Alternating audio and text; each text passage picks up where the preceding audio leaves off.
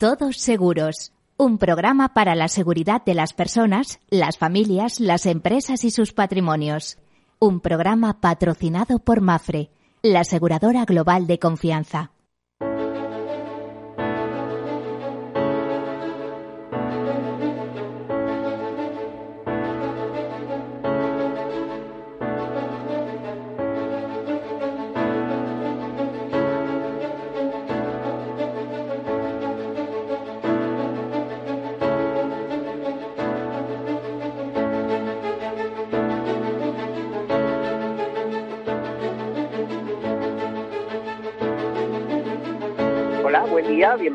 Bienvenidos, a todos seguros, bienvenidos a este programa en el que hablamos de riesgos y mucho de seguros. El seguro como consecuencia de que existe riesgo, que es su materia prima. Bueno, ya saben que eh, desde hace meses venimos aconsejando, venimos hablando de la necesidad de manera personal, familiar, empresarial, institucional de implementar técnicas de gestión de riesgos, de gerencia de riesgos. Eso implicaría identificar los riesgos, analizarlos, cuantificarlos, ver la manera de financiarlos y una de las opciones más inteligentes es transferirlas al mercado. A veces no podemos o no nos interesa o no compensa. Entonces buscamos esa fórmula que se llama de autoseguro, es decir, eh, pues a lo mejor retenemos un pequeño ahorro, una pequeña provisión por lo que pueda suceder pero eh, una manera inteligente también, repito, es eh, enviarlas al mercado, transferirlas al mercado. Y en ese caso, pues el mejor sistema es el, seguro y sus, eh, y sus ¿cómo les diría? modalidades asociadas, ¿no? Reaseguro, coaseguro. Pero primero hay que pasar por el seguro. ¿Por qué es una buena idea el seguro? Pues porque por un precio fijo tú puedes descargarte, por lo menos en teoría, eh, puedes descargarte de, eh, de, en tus balances o en, tus previsiones de ciertos eh, incertidumbres que pueden tener un coste muy elevado. Es decir, pues un seguro de hogar que pagas 400 euros y por una mala suerte te ves metido en un tema de responsabilidades porque se rompe unas cañerías y demás y hace un estropicio en, en, el despacho de abogados que tiene el vecino de abajo y bueno, mm, ahí está el seguro para responder, no tienes que estar tú con esas cosas. De todos modos, ya saben que el seguro, como todo, al final tampoco es ciencia exacta, ¿eh? O sea, sí, en el seguro hay algo seguro, es que no hay nada seguro y esta es una frase acuñada dentro del propio sector por los profesionales del seguro, que hoy en día ya son más que papelitos y buenas ideas, que dijo en su día un directivo de vida de, una compañía de seguros de vida del sector importante.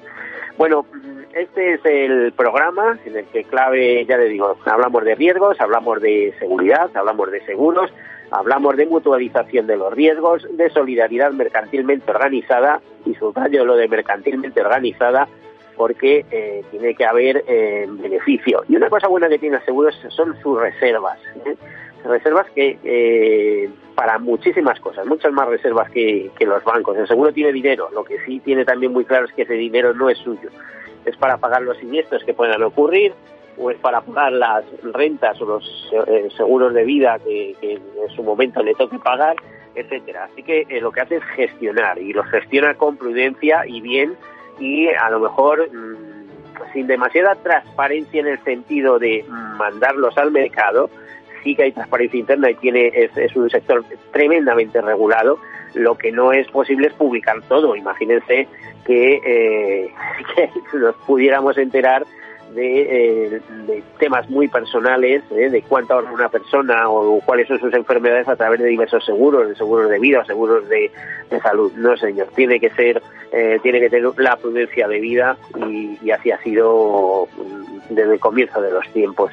Bueno, pues después de todo esto, vamos a, de este inicio, vamos a hacer un repaso de las noticias, como estamos haciendo estos días eh, con la colaboración de los compañeros de IDESE, del Instituto de Estudios Financieros y de Seguros, eh, porque eh, les tengo que decir personalmente, y aunque no lo parezca, que mis medios son limitados también en esta, en esta pandemia, con lo cual pues hay que recurrir a los amigos y a los buenos profesionales, en este caso como Juan Manuel Blanco. Juan Manuel Blanco, ¿estás escuchándonos? Sí, Miguel, ¿qué tal? Buenos días, encantado de Hola, buenos días. Bueno, eh, te iba a decir que bienvenido una vez más y muy agradecido porque nos hagas esa, ese breve repaso a los temas que consideran más importantes en estos últimos días dentro de este sector asegurador en España, sector asegurador o industria aseguradora, también algunos toques internacionales que seguro eh, bueno, eso es de las cosas que decir. El seguro es también un sector tremendamente internacionalizado a través de sus relaciones de reaseguro, coaseguro y, y, de todo tipo. También les tengo que decir que el, el reaseguro en realidad es una auténtica atalaya de lo que de lo que va a pasar en la sociedad, de lo que está sucediendo en la sociedad, porque es el que propone qué tipo de contratos y de y de, y de negocios eh, van a ser interesantes para el futuro. Entonces, eh, bueno, siempre está eh, haciendo una prospectiva en, la sociedad. Juan Manuel, vamos a ver, vamos a irnos a cosas más sencillas, vamos a tocar suelo. ¿Qué noticias tenemos esta semana? ¿Qué destacarías? Bueno, yo destacaría una noticia que ha estado en casi todos los medios eh, y redes sociales durante este fin de semana, que ha sido la petición de los médicos autónomos y también de los hospitales de ayuda a las aseguradoras para garantizar el mantenimiento de los servicios que vienen prestando. Eh, creo que todos somos conscientes de que en estos tiempos tan difíciles, donde el COVID-19 absorbe todo, la verdad es que obviamente los eh, médicos eh, autónomos eh, que vienen prestando sus servicios tanto a través de las consultas privadas como de los centros hospitalarios próximos a los hospitales, pues obviamente han, han sufrido una pérdida de pacientes y de atención que lógicamente les repercute en sus ingresos. la verdad que han salido rápidamente las aseguradoras recordando que eh, desde luego las principales de salud tienen eh, medios y canales y han anunciado fondos de ayudas eh, para todos sus médicos y ha ocurrido exactamente lo mismo con el tema de hospitales, aunque aquí es un poco más complicado porque ha sido necesario un dictamen de la Comisión Nacional de los Mercados y de la Competencia autorizando a las aseguradoras para poder hablar de forma individual con hospitales y poder eh, bueno pues eh, de alguna forma Ahí sí que hay un buen número. Yo he leído que los hospitales hablaban de que sus pérdidas, eh, bueno, que iban a superar los 500 millones de, euros eh, de forma inmediata, que necesitaban esos 500 millones de euros para mantener un sector de eh, clínicas y de hospitales eh, de fundación privada en, principio, eh, que, realizadas con capital privado, que si no, pues se verían abocados al, cierre, ¿no? Por, por digamos, a ver, su nacionalización o su control por parte de las comunidades autónomas, pero sin, sin posibilidades efectivamente de recibir pacientes y de desarrollar sus propios planes, ¿no? Sí, bueno, eh, aquí la verdad que era, era un poco complicado, como muy bien sabes, por el tema que he comentado de la, de la competencia, porque es imposible dar una, una respuesta sectorial, pero vamos, desde la propia Asociación de Aseguradoras, desde UNESPA, ya se ha recordado que aunque corresponde a cada una de las entidades negociar individualmente con, con los hospitales, eh, eso no es óbice para reconocer el, el, papel que están desarrollando tanto hospitales como clínicas privadas eh, tanto en el seguro de salud como en la actuación que están desarrollando en la medida de sus posibilidades durante estos tiempos tan difíciles, en algunos casos ayudando a la sanidad pública. ¿eh? Hombre, eh, queda absolutamente claro que en el sistema de salud, el sistema de salud en el caso de España se, compone de dos partes, del sistema público y del sistema privado, pero mm, esta, eh, esta crisis lo que está poniendo en manifiesto es la necesidad de tener o de contar con un sistema público fuerte, bien preparado, etcétera, y que desde esa desde una labor de complementariedad de la, la sanidad privada que, que lo hace muy bien eh, pues siga actuando siga trabajando porque además hay que tener en cuenta que descarga a, 12 millones de personas de la sanidad pública. Es decir, eh, hay 12, personas, 12 millones de personas beneficiarios de la sanidad privada y esos son eh, personas que eh, para cosas eh, leves, para cosas más o menos eh, normales, para temas más o menos no demasiado, bueno, no muy graves, cuando hay cosas muy graves o cuando es mayor de edad ya, parece que todo termina en la pública, pero eh, que la privada tiene su papel, tiene su juego y hace, hace aparte de, mover economía, también pues descarga la sanidad pública de, de, una parte importante de su trabajo, si no habría que reforzar eh, los servicios en los hospitales públicos muchísimo más de, eh, o sea, habría que, que, incrementar la red hospitalaria pública mucho más. Eh, Juan Manuel, es más o menos así, ¿no?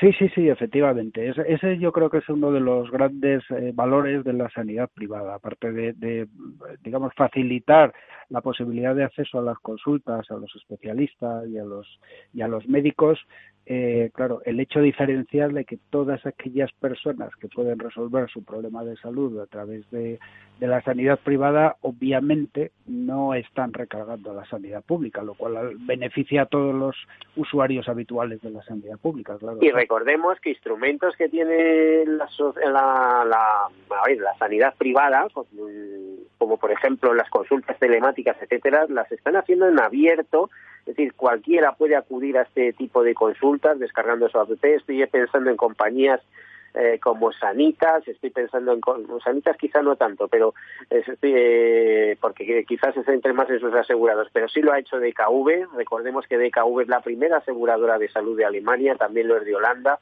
eh, o sea, la primera aseguradora de salud de Centro Europa, por así decirlo. Eh, también lo están haciendo desde pequeñas entidades como Global Finance y, otras, otras aseguradoras, es decir, eh, la consulta médica telemática está siempre ahí.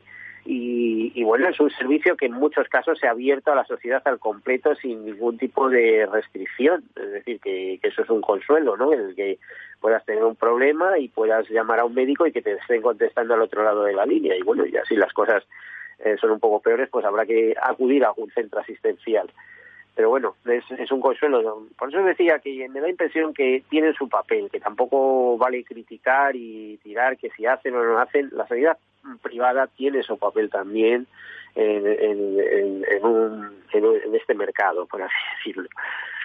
Bueno, Juan Manuel, más cosas. Que hemos empezado con sanidad, tiene que haber más cosas. Además, yo siempre estoy muy interesado. Fíjate la, el, párrafo que le he dedicado al reaseguro, ¿no?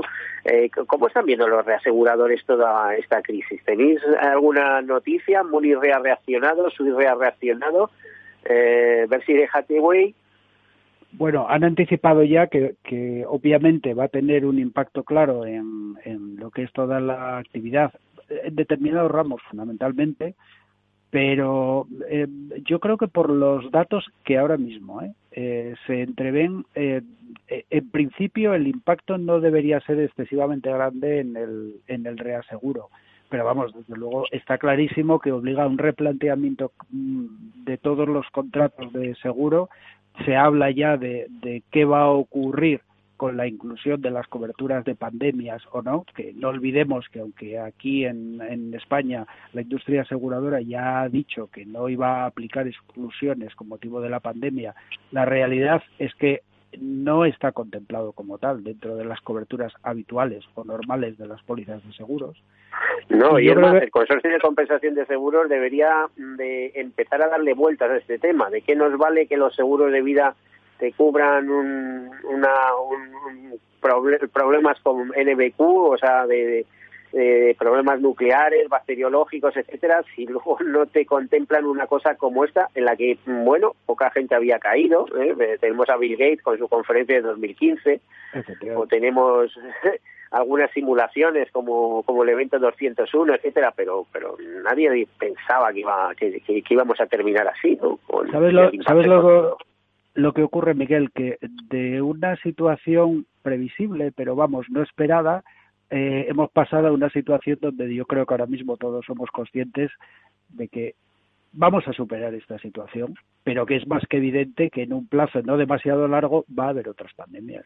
Entonces, es un riesgo que va a tener que estar cubierto necesariamente, claro pero no solo por el seguro. ¿eh? Los presupuestos eh, generales del Estado tendrán que contemplar ya no solo las Fuerzas Armadas, etcétera, sino tener un brazo de asistencial importante y de investigación científica importante. Se acabó, se acabaron un poco las restricciones, ¿eh? No nos puede pillar.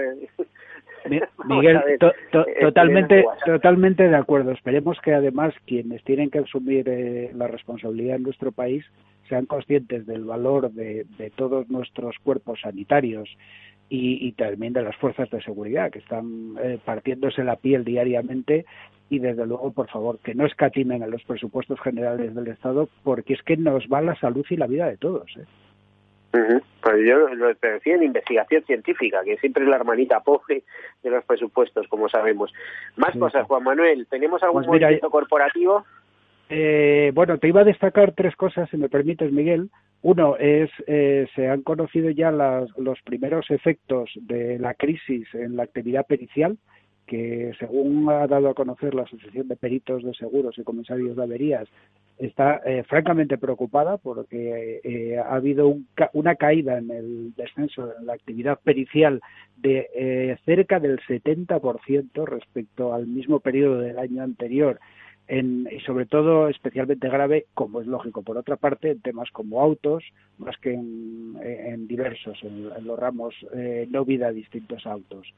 Eh, y luego, eh, creo que es especialmente señalado, si me lo permites, el, el efecto que está teniendo en las corredurías de seguros. Ha habido ya eh, datos eh, que hablan del impacto que ha tenido en las corredurías de mayor volumen, pero la realidad es que nos hemos encontrado, eh, ha habido, por ejemplo, un comunicado de la Asociación Navarra de Corredores de Seguros poniendo de manifiesto el fuerte impacto que está teniendo en las carteras de los corredores y sobre todo en lo que se refiere a nueva producción, que no está registrando absolutamente nada, como por otra parte. pero es que luego la caída de cartera va a ser significativa, porque si los hogares no tienen ingresos, eh, ahí va a haber prioridades y la prioridad será comer y, gastos elementales de, educación, y salud, etcétera. El, tema del seguro no suele ser el primero que aparece, que empezarán las anulaciones de las pólizas. Yo creo que ahí el seguro tiene que jugar un papel en el sentido de ayudar a los hogares, financiar, reformular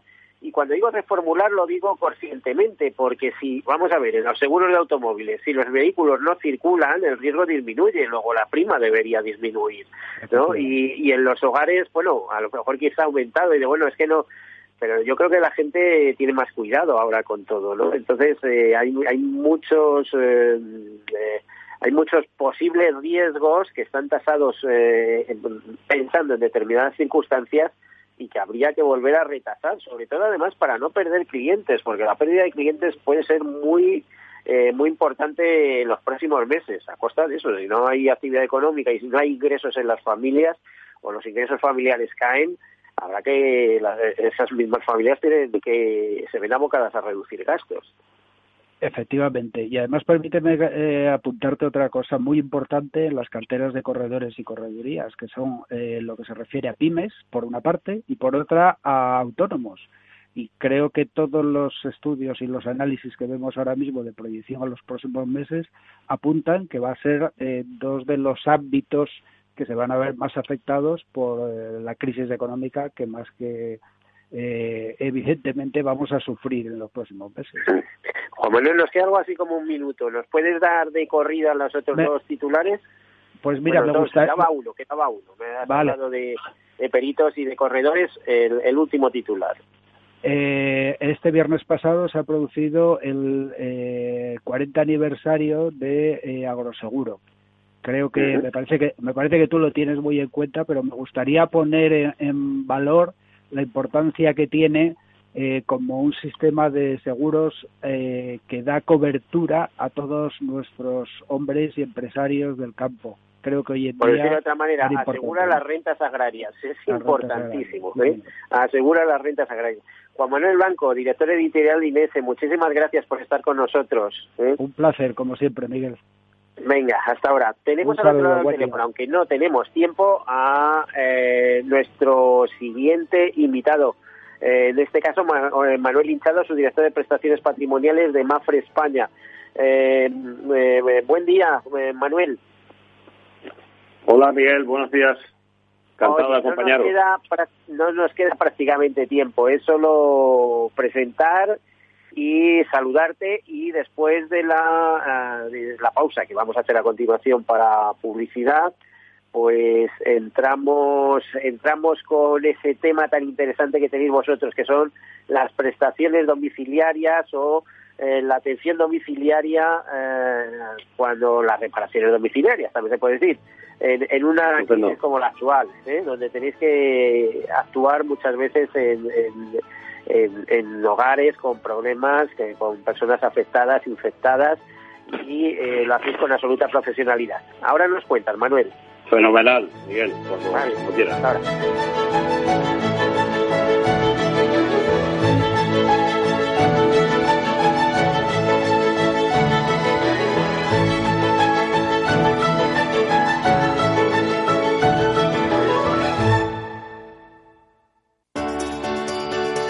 Capital Radio.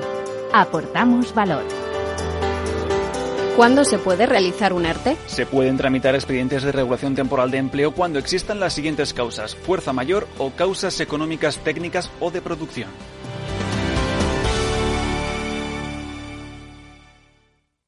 Imagina un seguro de salud que te ofrece todas las especialidades con los mejores centros y profesionales. Imagina que puedes ver a tu médico y hablar con él cuando quieras. Deja de imaginar y contrata tu seguro de salud Medifiac. Con una nueva app móvil de videoconsultas médicas. Infórmate sobre Medifiac con tu mediador o en fiat.es. Fiat Seguros. Descomplícate. Mi marido se rompió el brazo, tuve que volver de Mozambique para encargarme de los niños y para colmo se nos rompió la luna del coche. Hasta los héroes de verdad necesitan ayuda. Por eso con tu seguro de coche en Mafre tienes centros de servicio exclusivos. Contrátalo ahora y ahorra hasta un 40%. Consulta condiciones en mafre.es. Mafre, seguros de verdad para héroes de familia de verdad mi jubilación, el fondo para el máster de mis hijos, la hipoteca de la casa, vender o no vender el apartamento de la sierra, las acciones, el máster, la jubilación, el apartamento, las acciones, la jubilación, el máster, la hipoteca. Cariño, ¿estás bien? ¿Quieres que coja el coche yo? ¿Necesitas ayuda para el asesoramiento de tu patrimonio y tus finanzas? AXA Exclusive te ofrece asesoramiento patrimonial y financiero personalizado. Entra en axa.es barra exclusive e infórmate. AXA Exclusive, reinventando el asesoramiento patrimonial y financiero. Todos seguros. Un programa patrocinado por Mafre, la aseguradora global de confianza.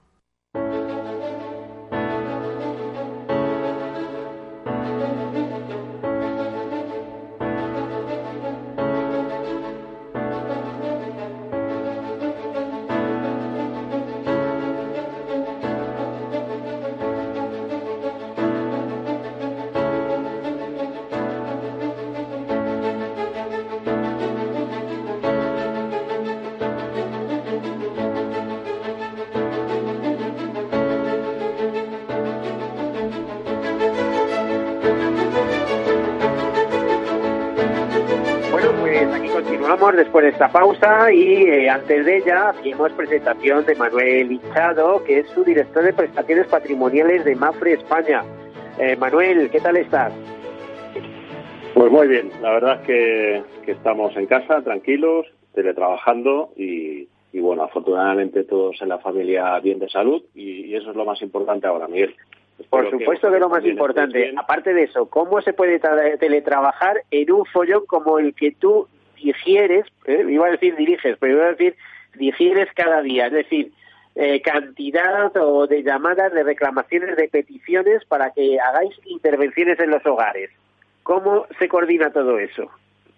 Pues bueno, se, coordina gracias a que hay un, gran equipo detrás, ¿no? Y, afortunadamente, si siempre hay un gran equipo, en este caso además, pues nos ha acompañado la, tecnología, ¿no? Eh, como cuando empezamos con, con todo, todo, todo, este, toda esta crisis, pues activamos nuestros planes de contingencia.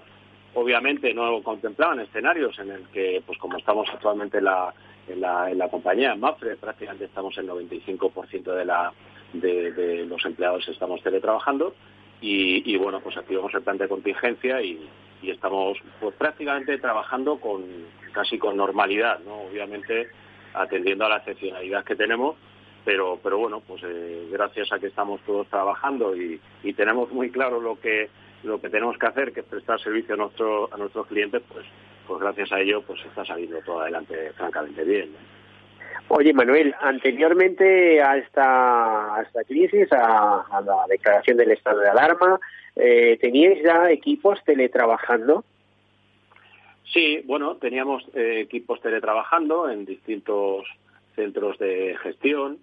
Eh, obviamente, pues eh, estábamos hablando de un porcentaje de plantilla, pues pues muy inferior a, la situación actual, ¿no? insisto, Mafre, no digo en España, Mafre en el mundo prácticamente tiene ahora teletrabajando al 95% de la plantilla, ¿no? Y, la verdad es que, bueno, pues eh, eh, funcionando todo muy bien y, posiblemente en prácticas de trabajo que lleva, pues van a, van a, han venido para quedarse, ¿no? Porque teníamos... Sí, eso, eso me temo, que hasta ahora a lo mejor le decía, bueno, eh, teletrabajar, me quedo en casa, etcétera, se veía un poco así especial. De hecho, leí algo de que en España el teletrabajo había un 5% de personas teletrabajando, mientras que en Suecia era, perdón, en Suecia, en, la República Checa, por ejemplo, hablaban de 30% de personas teletrabajando y que aquí no estaba muy bien visto en principio, o muy asimilado, digamos, eh, mejor. Sí, mm, sí yo, creo ahora que me temo que, lo vamos a ver desde otra perspectiva, lo vamos a ver de otra manera. Sí, seguro que sí. Oye, vamos a ver, ¿cuáles son eh, las prestaciones que estáis haciendo en estos días de que estamos todos eh, en clausura, como aquel que dice, ¿no? ¿Cuáles son las prestaciones más habituales que estáis realizando? Bueno, pues te, cuento un poco, Miguel, y un poco te, pongo en el escenario ¿no? que, que, nos hemos encontrado. ¿no?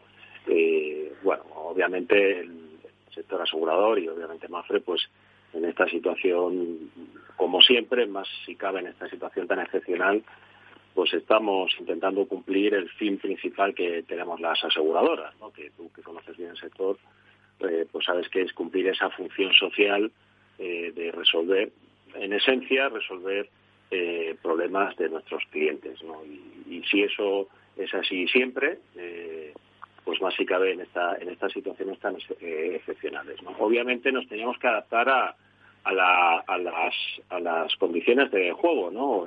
estamos en un estado de alarma, hay restricciones de movilidad, medidas dictadas por el, por el gobierno y desde el minuto uno pues empezamos a trabajar en diseñar eh, cuál iba a ser el que debiera ser nuestro plan de emergencias, ¿no? Obviamente, pues eh, eh, sabíamos que no podíamos, bueno, pues generar un movimiento de personas, de proveedores en este caso importante, pero teníamos que seguir atendiendo las situaciones más esenciales, las situaciones de primera necesidad que, que nuestros clientes nos, nos demandaban. De tal manera que eh, eh, bueno, pues hicimos una relación de servicios que entendíamos que, bueno, pues son, servicios de primera necesidad, aquellos que, eh, de no resolverse, pues pudieran afectar directamente a la, a la habitabilidad de, las viviendas de nuestros clientes. Y a partir de ahí, pues definimos servicios de todo tipo vinculados pues con este criterio, ¿no? Siempre en un sentido de emergencia, de urgencia, de primera necesidad para poder atender esos servicios y obviamente aquellos que no se atendieran atendieran a estos criterios de, emergencia pues pues eh, dadas las restricciones de movilidad pues no no los podemos atender por ahora y los estamos aplazando ¿no? bueno eh, pero volvemos. Esa urgencia en qué está centrada en escapes de agua en que no funciona Estoy pensando que en pues estos momentos es emergencia hasta no tener repuesto de una bombilla. Fíjate qué cosa más absurda, pero si no tienes dónde comprarla, pues es, es un problema, ¿no?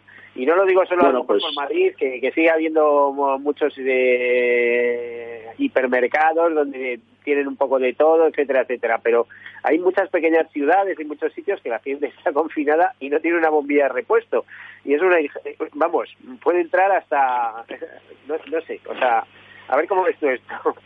Bueno, nosotros hicimos un, un estudio eh, detallado de aquellas de aquellas situaciones en las que efectivamente la habitabilidad pudiera pudiera entrar en riesgo. ¿no? A partir de ahí, pues definimos eh, principalmente averías en instalaciones que pudieran generar eh, la necesidad de cortar el agua,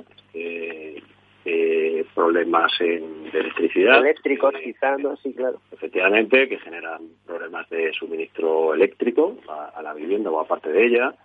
Eh, averías en los electrodomésticos principales de la vivienda, pues imaginemos en esta situación de confinamiento, con todas las familias en casa, pues eh, que tengas una avería en el frigorífico, en la lavadora, en la vitrocerámica, incluso en la televisión, pues eh, definimos aquellos electrodomésticos de primera necesidad, por decirlo así, y son los, los servicios que estamos atendiendo, problemas en calderas, eh, problemas en, eh, de cerraduras, eh, problemas en cristales, cristales que se rompan en la vivienda y que, y que queden en una situación peligrosa, equipos informáticos, la gente está teletrabajando, estamos utilizando dispositivos, principalmente portátiles, también tablets para los niños para sus tareas escolares, eh, estamos también haciendo este tipo de, reparaciones, eh, problemas de gas, imaginemos estas viviendas en la situación actual en la que estamos todos confinados, pues que, tengamos algún problema de gas. Eh, bueno, posiblemente alguna más y, en definitiva, pues todas aquellas situaciones que pudieran poner en riesgo la situación de, habitabilidad habitual de, las viviendas. y además, sí, sí, Miguel.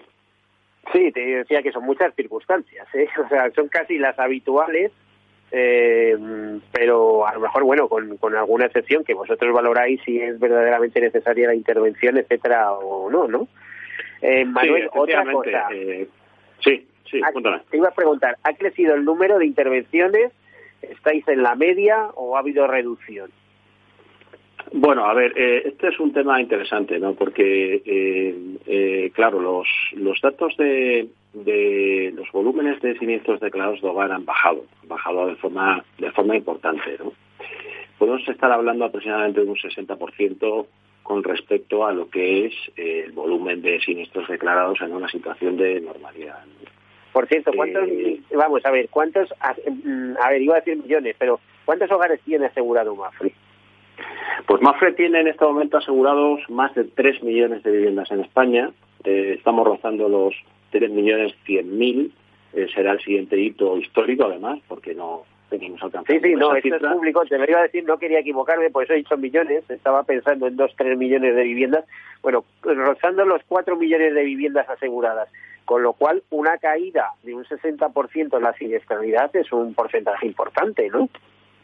Sí, es un porcentaje importante, pero pero eh, eh, claro, a diferencia de otras actividades, como por ejemplo puede ser la circulación de vehículos, el tráfico, obviamente la actividad ha caído pues porque no estamos circulando. Eh, cuando hablamos de los siniestros de hogar tenemos que tener en cuenta que, claro, las familias están en las viviendas de tal manera que no tenemos ninguna razón para pensar que esos que los siniestros habituales que se producen e incluso incluso además incluso con algún posible repunte eh, hacia arriba en el volumen de siniestros.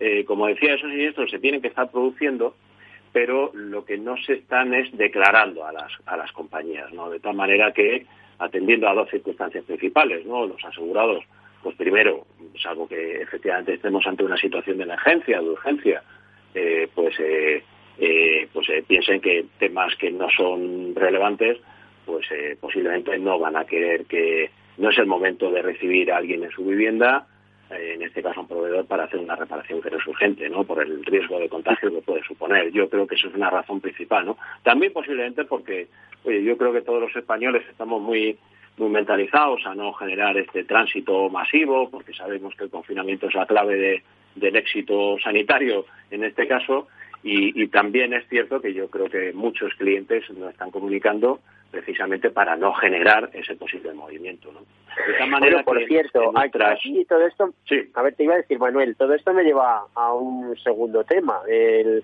la circulación de vuestros profesionales en los hogares en, o, en, las empresas o donde en cualquier sitio, en cualquier inmueble por donde tengan que circular habéis eh, tomado medidas especiales, incluso te, habéis eh, eh, equipado y preparado equipos especiales, ¿no? Para para tomar todo tipo de precauciones ante ante los posibles riesgos de contagio. eh, por ejemplo, creo que eh, vosotros hacéis intervenciones incluso en hogares donde hay personas con cuarentena, ¿no? Sí, hemos desplegado un plan especial de, actuación eh, y efectivamente todas las intervenciones de nuestros proveedores en, viviendas y en, en, otra, otro tipo de riesgos, ¿no? comercios o, edificios y demás, eh, todos nuestros proveedores van, van equipados con sus EPI correspondientes eh, en todo tipo de intervenciones de urgencia. Y también hemos eh, activado también un plan especial para resolver los siniestros en las viviendas en las que hay un enfermo de COVID diagnosticado. De tal manera que antes de entrar en la vivienda del proveedor, pregunta al asegurado si, si se da esta circunstancia.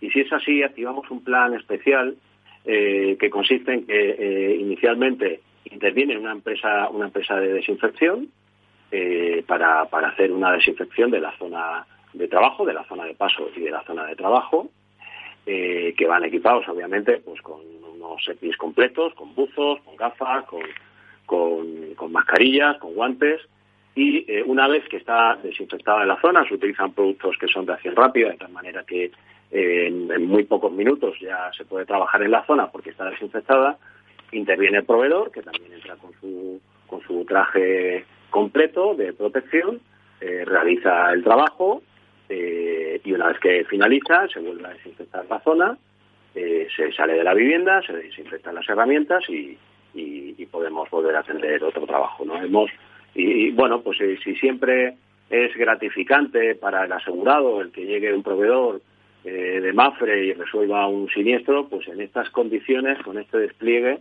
eh, imagínense pues una, una avería de, de, este tipo que hemos comentado. Eh, además, un problema con el agua, un problema con el agua, un problema con la electricidad, además con el problema de tener un enfermo en casa, pues evidentemente teníamos que resolver este tipo de asuntos eh, bueno, pues poniendo en práctica todas las medidas que fueran necesarias y este es el plan que hemos activado y es el que estamos es el que estamos aplicando y insisto, ¿no? Si siempre es gratificante que llegue un proveedor de mafia y te resuelva un problema de este tipo, eh, en estas circunstancias, pues la gente se queda pues absolutamente agradecida, ¿no? Y, está, estamos aplicándolo y, está yendo, está yendo muy bien. No habéis tenido muchos casos, imagino. Bueno, no hemos tenido, contabilizamos unos 20 casos, no, no afortunadamente pues eh, no estamos teniendo esta situación, afortunadamente digo, porque pues bueno, pues porque no nos encontramos a muchos asegurados que tienen un enfermo su eh, vivienda, ¿no? Si, siempre que es necesario activar este plan, se activa y cuando no hay un enfermo, pues con las EPI habituales los proveedores hacen los trabajos y, y resuelven este tipo de emergencias que hemos comentado, ¿no? Llevamos en este momento, eh, en total, eh, por dar datos, Miguel, que puedan ser interesantes, hemos atendido en, asistencias de hogar de emergencia desde el inicio del estado de alarma aproximadamente unos 58.000 servicios de, emergencia de este tipo que te, que te he comentado, ¿no? Una aproximadamente 1.600 urgencias diarias, que son, que son números importantes. ¿En toda España o normalmente estas urgencias se suelen producir en ciudades por ejemplo, de más de 100.000 habitantes. No, esto estamos atendiéndolo en toda España. ¿no? Nosotros, afortunadamente, y, y, bueno, pues eh, para Mafre es especialmente relevante resolver los siniestros a través de, eh, del servicio. ¿no? Eh, nosotros siempre queremos resolver a nuestros clientes sus siniestros en la medida de lo posible a través de, de, una, de, un servicio, ¿no? El servicio que es adecuado, de reparadores, de abogados o de veterinarios o en función de la cobertura que entra en juego, ¿no? Eh, evitamos la indemnización y lo que queremos es resolver el problema de tal manera que tenemos una red muy importante de proveedores, cerca de 4.000 proveedores que atienden absolutamente eh, este tipo de, bueno, todo tipo de reparaciones y en este momento reparaciones de urgencia eh, en todo el territorio de, en todo, todo el territorio nacional. Manuel, de tal manera que entran, se entran servicios, emergencias de, de todo tipo, ¿no? Iba a decir, nos quedan apenas un par de minutos y yo quería que me hicieras una consideración final, si es posible. Vamos a ver, el seguro eh, es indemnización y es servicio. En vuestro caso eh, son las dos cosas, pero eh, tú eres el representante más directo de las prestaciones en el sentido de, prestar servicio a toda vuestra cartera de asegurados de, viviendas y de eh, edificios, porque también entran, por ejemplo, pues programas de comunidades de propietarios, etcétera, etcétera. Sí, empresas y todo tipo de negocios de, de patrimoniales, del sector patrimoniales que decimos, o diversos, que, tú conoces. Sí, sí, te iba a decir que nos queda apenas un minuto, que cómo ves el futuro de este tipo de prestaciones, de este tipo de seguro servicio, o sea, el, el, el seguro que está eh, para resolver los problemas en el hogar, en, eh, para resolver problemas, en, una palabra, eh, de temas patrimoniales. ¿Cómo ves el futuro? Bueno, yo el futuro lo veo en línea con, el, con nuestro presente, ¿no? Hemos, hemos, llevamos trabajando más de 30 años en la, en la resolución de los siniestros a través de nuestras redes de proveedores, a través de servicio, y, bueno, lo que vamos es añadiendo nuevos servicios, nuevas coberturas, y siempre con este sentido, ¿no, Miguel? Yo creo que además esto que es una, es una, es una experiencia única en España, porque eh, la mayoría de los países que conocemos, pues evidentemente los siniestros se resuelven a través de una indemnización en estos ramos de hogar o en estos ramos de, empresas que estamos comentando, ¿no? El futuro en nuestro caso es seguir fomentando todo este tipo de soluciones. Creemos, para nosotros lo más importante es la experiencia del cliente y, y, la, y por tanto, consecuentemente, la prestación de un servicio excelente. Y, y, en eso en eso tenemos esta línea marcada y seguiremos trabajando intensamente para, para reforzar los servicios, para ampliarlos en la medida de lo posible y siempre manteniendo un nivel óptimo de, calidad. El, asegurado supongo que valora esto, porque ahora, como decíamos antes cuando comentábamos noticias, vienen tiempos difíciles. Eh, los hogares, eh, muchos hogares se van a tener que replantear, eh, eh, van a tener un problema de ingresos y van a tener que replantearse los gastos familiares y demás. ¿Por qué no debe eh, no deben pensar en que el seguro no es necesario. Si el seguro, bueno, eh, nos puede resolver muchos problemas, como estamos viendo. Debe ser una prioridad, he dicho de otra manera. Bueno, en, en, ciertas formas, y hablando hoy que estamos hablando, Miguel, del, del seguro de hogar, el seguro de hogar ya es casi un bien de primera necesidad, ¿no? Al menos en España eh, así lo, lo confirman los datos, ¿no? Y Manuel, no tenemos tiempo, así que eh, hazme la reflexión final de 10 segundos. Pues, pues nada, yo, vamos, si me permites, incluso más que la reflexión final, que, es en línea con todo esto que, hemos comentado, pues permíteme un último mensaje de optimismo, ¿no? Eh, yo creo que España es un país y su gente es un país enorme y, y bueno, pues permíteme un mensaje de optimismo. Yo creo que con el esfuerzo, el sacrificio y la solidaridad de todos, pues seguro que saldremos adelante de esta crisis sanitaria y la, posterior. Gracias, Manuel Hinchado. Eh, hasta luego. Un saludo. ¿Todavía no tienes tu seguro de coche en Mafre? Tienes asistencia 24 horas, bonificación familiar, centros de servicio exclusivos y muchas más ventajas. Ahora con hasta un 40% de descuento. Consulta condiciones en mafre.es. Mafre, seguros de verdad para héroes de familia de verdad. ¿Qué opinas del chalet de la playa? ¿Que no es momento de vender? ¿Y qué fondo es mejor para el máster de Laurita y Juan? Ok, ¿y si me pasa algo, qué hacemos con la hipoteca? ¿Con quién hablas? ¿Me dejas dormir? Con nadie. Menos consultar con la almohada y más asesoramiento profesional. AXA Exclusive te ofrece asesoramiento patrimonial y financiero personalizado.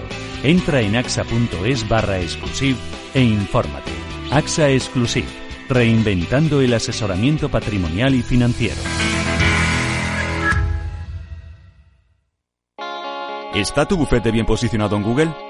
El 77% de usuarios buscan los servicios que necesitan Internet. Si no te encuentran a ti, encontrarán a tu competencia. En comunicación jurídica llevamos 20 años ayudando a dar visibilidad a empresas del sector legal. Web corporativa, estrategias publicitarias, marketing en redes sociales. Infórmate en comunicacionjurídica.com o en el mail info arroba comunicacionjurídica.com. Comunicación Jurídica. Hacemos visible tu despacho. Hola. A ver, el dinero se gana con esfuerzo y ahorrar debería darnos una recompensa. Sin embargo, siempre vemos que nuestro dinero crece poco, y eso hace que nos vengamos un poco abajo. Lógico. Lo normal es que veamos crecer nuestro dinero. Por eso me gusta Finanbest, porque me ofrece los mejores fondos de inversión del mundo al alcance de todos, con total transparencia y sin comisiones indebidas. Y con eso la rentabilidad de mi dinero será mayor, o sea, lo normal. Entra en finambest.com y descubre que lo normal es extraordinario. Lo normal es Finambest. Todos seguros. Un programa patrocinado por Mafre, la aseguradora global de confianza.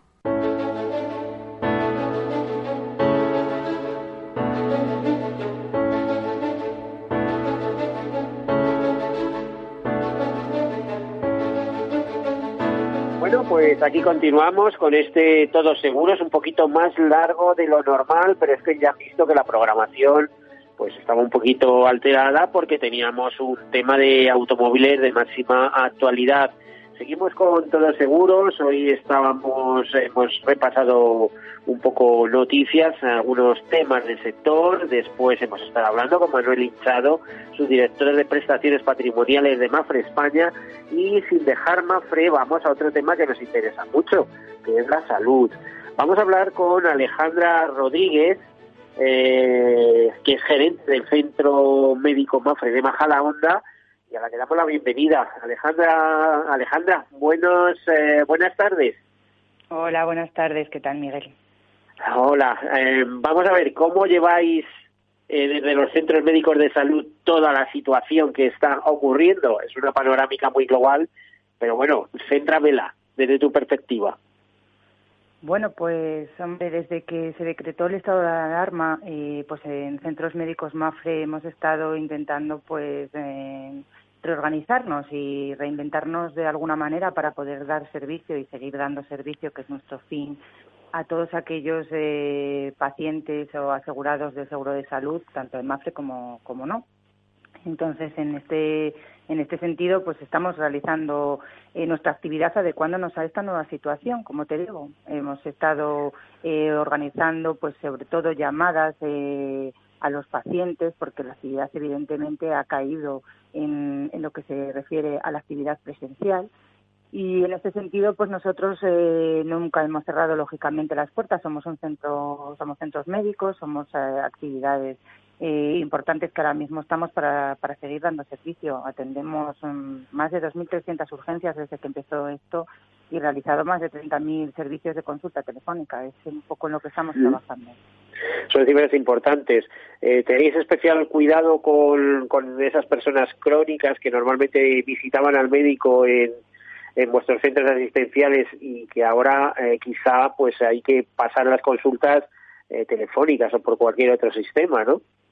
Claro, bueno, pues desde que mm, empezó toda esta situación, Miguel, lo que nosotros nos eh, establecimos fue un plan de trabajo que viene básicamente en, tres líneas así generales. En una, una, primera, vamos, o primera, una de estas líneas sería atender o, dar eh, respuesta a aquellas personas eh, mayores que figuran entre nuestros pacientes y, y, en este caso hemos llamado a más de 6.000 personas para interesarnos por, pues, por su estado de salud emocional, eh, para saber si tenían alguna necesidad y podíamos activar algún medio social que les pudiera ayudar. Hay mucha gente que no nos olvidemos en estos casos está confinada sola y, son gente que tiene necesidades y, que, a veces no sabe con quién contactar.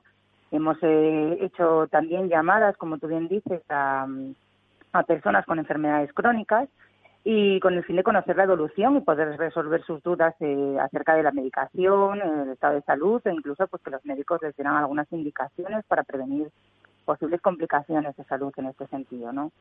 Y también, pues, eh, hemos contactado con, con nuestros, eh, con todos nuestros pacientes eh, de fisioterapia, porque tú date cuenta que eh, nos hemos dado cuenta que los pacientes de fisioterapia se han quedado sin alternativas para el tratamiento. En algunos casos, en los hospitales, debido al COVID, pues se han cerrado áreas Muy importante, por cierto, te iba a perder que te corte, pero muy importante. Imagínate una persona que tiene problemas de columna, que le produce dolores recurrentes y que si sus ejercicios o la ayuda de a realizar esos ejercicios mediante aparatos, etcétera, le, le produzca de nuevo vuelvan esos dolores, ¿no? Claro, pues en este sentido nosotros nos pusimos en contacto con, con todos nuestros pacientes, más de me, más de 7.000 personas estaban haciendo seguimiento o tratamiento en nuestros en nuestros centros y nos pusimos en contacto con todos estos... ¿De fisioterapia? Eh, sí, personas en toda España. Te estoy hablando que somos 15 centros médicos en, España. Vale. Entonces, pues nos pusimos en contacto con los pacientes y en este sentido también pues se han grabado más de 140 vídeos, casi 150 vídeos que cubren prácticamente todas las dolencias. Eh, y se han realizado 7.500 teleconsultas para que los pacientes puedan realizar sus ejercicios en, en sus domicilios. Bueno, eh, ¿y con qué resultado? Vamos a ver, ¿os han felicitado por esto? O, no termina, eh, no sé cómo te diría, no termina de ser la solución definitiva, ¿no? Eh, aunque vosotros mandéis el vídeo recomendando que para determinada patología estos son los ejercicios que os convienen, etcétera. Eh, luego supongo que además habrá un seguimiento de los casos. Eh, el, resultado es bueno. Eh, puedes valorar en estos momentos que, que el servicio que se está dando es agradecido y es y es, es, es conforme para los asegurados.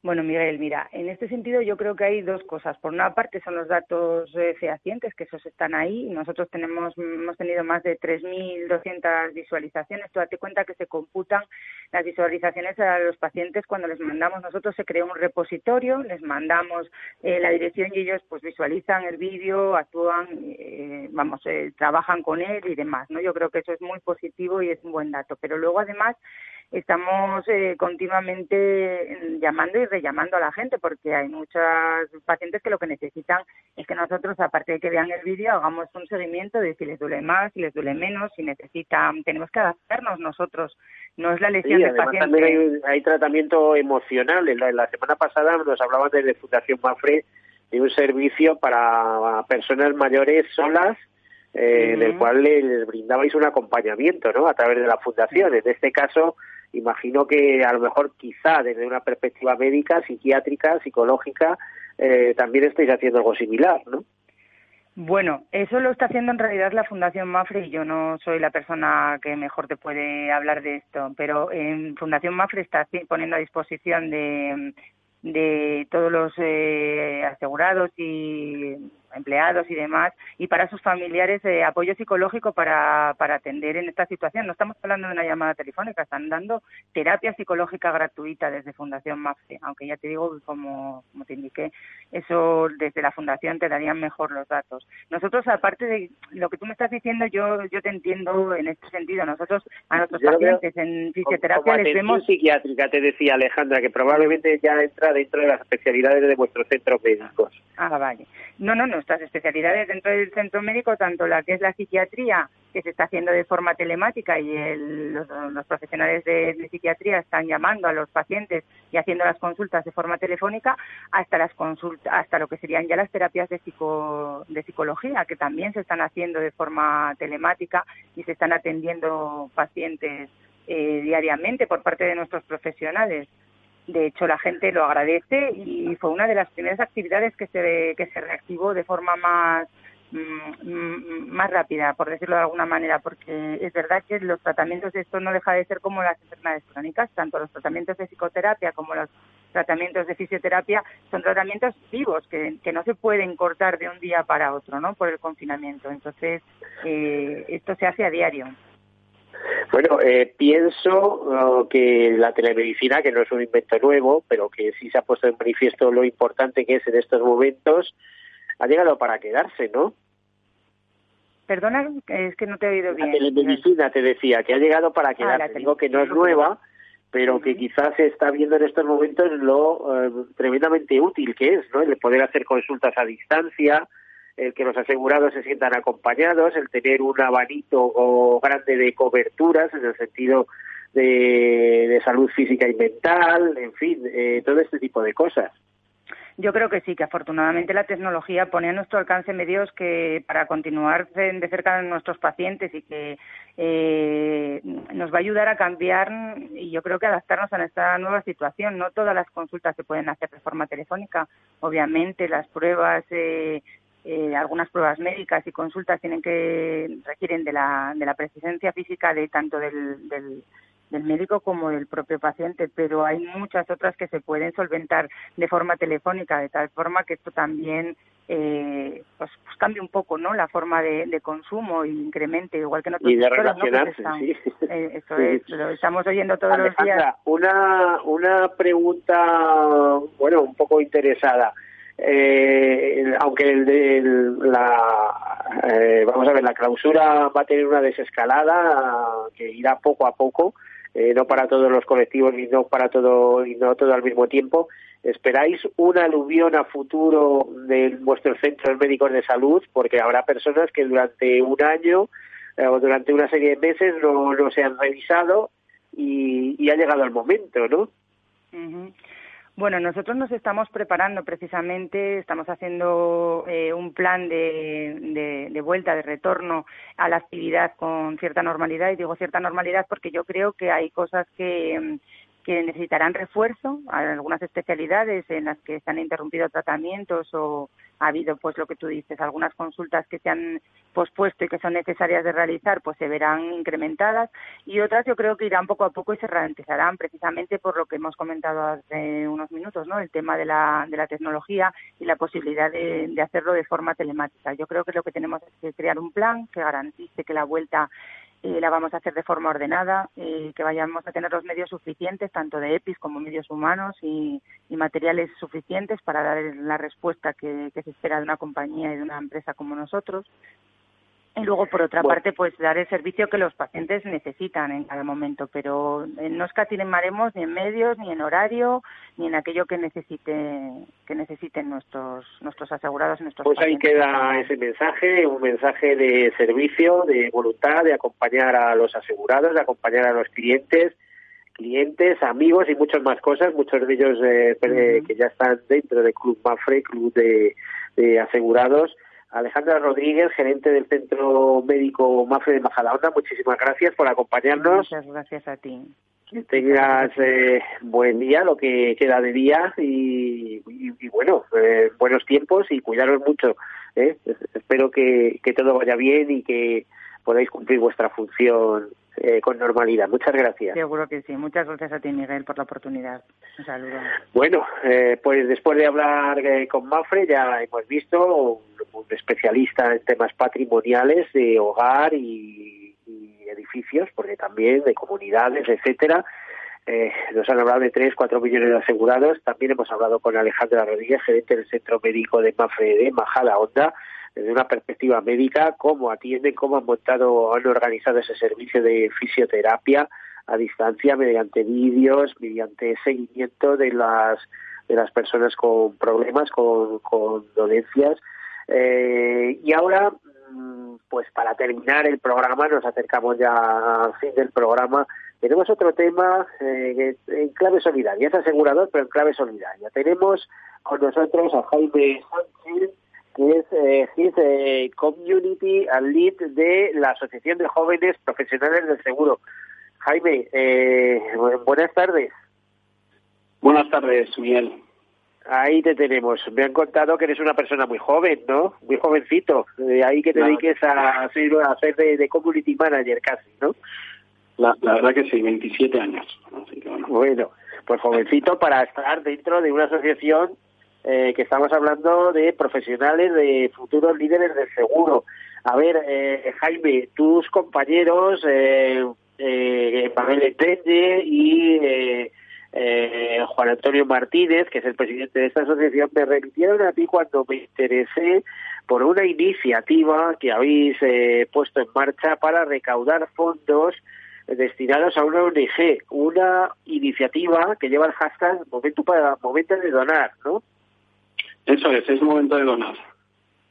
Bueno, es momento de donar, de donar generosidad, todo lo que haga falta. En este caso, estáis pidiendo donaciones eh, monetarias, económicas. Eh, ¿Con qué fin y para qué?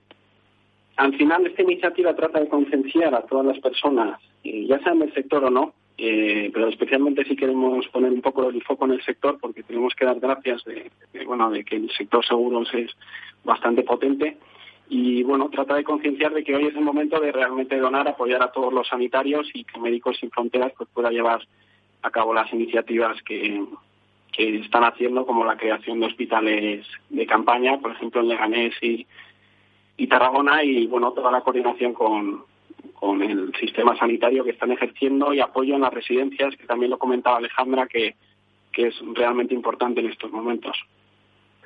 Eh, ¿Cómo eh, habéis articulado la iniciativa, Jaime? Me consta que además es una idea tuya. No, no sé si tú ya eras, eh, eh, pues no sé, socio de, Médicos Sin Fronteras o, surge por, por algún eh, por alguna casuística, ¿no? Porque tienes algún hermano o, algún familiar o conoces algún médico de Médicos Sin Fronteras o algún en fin, no sé cómo en, En este caso, la idea nace pues en diferentes miembros del, del grupo. Hay uno exactamente que dijo, nosotros, con lo que está haciendo el sector asegurador, que está haciendo un montón, eh, necesitamos hacer algo y apoyar en esta, en esta iniciativa. Eh, y entonces, bueno, nos buscamos, buscamos una entidad de renombre, eh, preguntamos a varias y en este caso Médicos Sin Fronteras cumplía con otra de las condiciones, que era que efectivamente todo lo donado pudiésemos utilizarlo para paliar todos los temas del COVID-19 y apoyar a los sanitarios, tanto en España como, como en el resto del mundo.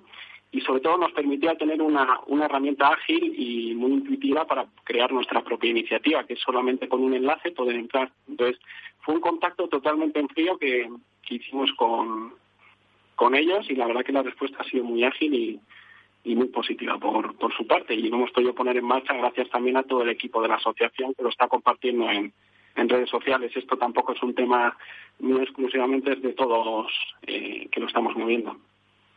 ¿Y qué es lo que estáis pidiendo exactamente? Estamos pidiendo eh, que cualquier persona done eh, cualquier cantidad eh, desde la plataforma de iniciativas solidarias de Médicos Sin Fronteras. Eh, se accede por Google fácilmente o si no seguís en redes sociales, en LinkedIn, por ejemplo, a la Asociación de Jóvenes Profesionales del Seguro, tenéis un enlace y desde ahí podéis entrar y donar cualquier tipo de, cantidad para que Médicos Sin Fronteras lo dedique a, lo que he mencionado anteriormente. Y básicamente pues eso es lo único, solidaridad de todos y que compartan también en, en, LinkedIn y todas las redes sociales que tengan pues la campaña que trata de concienciar de que hoy es el momento de, de donar y que ya habrá momento de, poder ir a ver el fútbol, de poder ir a salir a restaurantes y de poder viajar, pero que realmente hoy pues tenemos una, una emergencia y, y, tenemos que aportar. Eh, Jaime, tú trabajas en Willis, ¿verdad?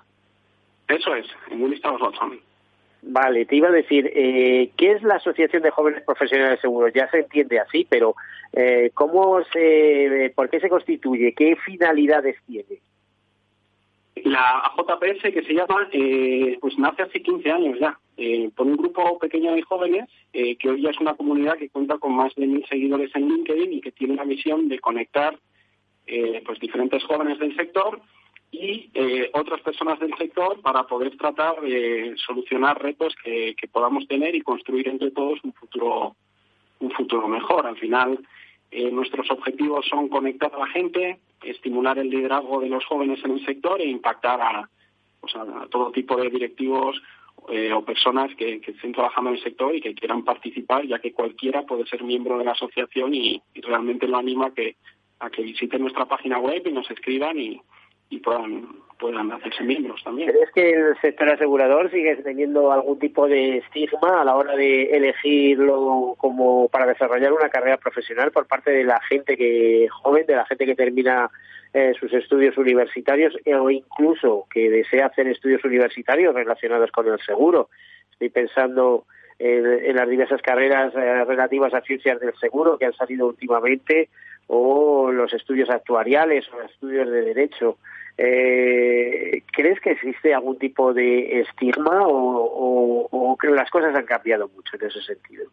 Yo creo que las cosas están cambiando. Eh, estamos lejos quizá de la situación que nos gustaría estar, en la que el sector asegurado realmente creemos que por el peso que tiene en el, en el PIB, en el número de empleados y, las cosas al final, que al final estamos protegiendo en la esencia de, del seguro. En, caso de un siniestro, eh, damos esa tranquilidad. Eh, no hay nada casi mejor que poder ofrecer eso. Eh, entonces yo creo que se está mejorando, pero todavía se percibe un poco como, un, sector algo, algo antigua, que se adapta quizá poco a, temas innovadores, pero lo estamos cambiando y está mejorando mucho y es uno de los objetivos que tiene la asociación con todos sus miembros y todas las personas del sector, porque realmente es, queremos hacer el sector más, más atractivo, como, como comenta Emanuel mucho, que lo has mencionado antes. Y sí, Emanuel, que, que no se tenía prevista su, su entrada por teléfono, pero realmente es que no nos queda tiempo ya. este este amigo francés que, que además es un auténtico crack que trabaja eh, en una reaseguradora internacional de en Resura Group América, si mal no recuerdo, la, la reaseguradora de, de, de Prudential, de, de, la entidad norteamericana. Una, no, de Prudential, no, de MedLife me parece que es. Eh, en fin, eh, eh, me hubiera gustado hablar con él, pero se nos va el tiempo. Jaime, entonces, apostar por el seguro, un mensaje para la gente joven que piense en el seguro como salida profesional. De hecho, sabes que en el sector se maneja un dicho muy antiguo, que si aparece una crisis que te pillen el seguro, eh, que garantiza nóminas garantiza puestos de trabajo. Lo vimos en la anterior crisis, eso UNESPA lo destacaba eh, muy frecuentemente la cantidad de gente, de reparadores, de profesionales que podía, que pudieron salvar la situación gracias a los servicios que prestaban en el seguro, que al fin y al cabo eh, se preocupa por eh, conseguir una sociedad más fuerte, más resiliente ante la adversidad. Y como la adversidad te llega en cualquier momento, no sabemos por dónde, y tenemos una muestra ahora muy clara, pues estamos ante un servicio de primer orden. Totalmente, y es un poco lo que queremos transmitir con la campaña, que hoy es el momento de, donar, que esa gente, estos empleados que somos del sector seguros, eh, en esa parte tenemos que estar agradecidos, eh, que la mayoría, pues que, que, que, no tengamos un impacto como está teniendo otras industrias y que podamos aportar este granito de arena en forma de donación. Y, lo dicho, cualquier tipo de cantidad es bienvenida. Se puede entrar con, con el enlace de nuestras redes sociales a través de Google con Médicos Sin Fronteras y nada, Miguel, agradecerte pues a ti en nombre de toda la Asociación de Jóvenes Profesionales del Seguro y a Capital Radio pues nos hayas dejado este, este pequeño espacio para poder presentar esta iniciativa que la verdad que está teniendo mucho éxito y en un día ya contamos con, creo que ya son 1.500 euros. Y bueno, pues poco a poco, a ver, si llegamos a 150.000 como mínimo. Jaime Sánchez, Lead Community, el de, de la Asociación de Jóvenes Profesionales del Seguro. Muchas gracias por acompañarnos. Gracias a vosotros y cuidaros mucho en esta situación, ¿vale? Igualmente, eh, nos tenemos que despedir, se nos acaba el tiempo. Muchísimas gracias por acompañarnos, por escucharnos una semana más. Solo nos queda desearles una feliz semana. El martes próximo tendremos más. Y eh, lo de siempre, nuestro lema, eh, sean seguros, cuídense mucho. Hasta luego.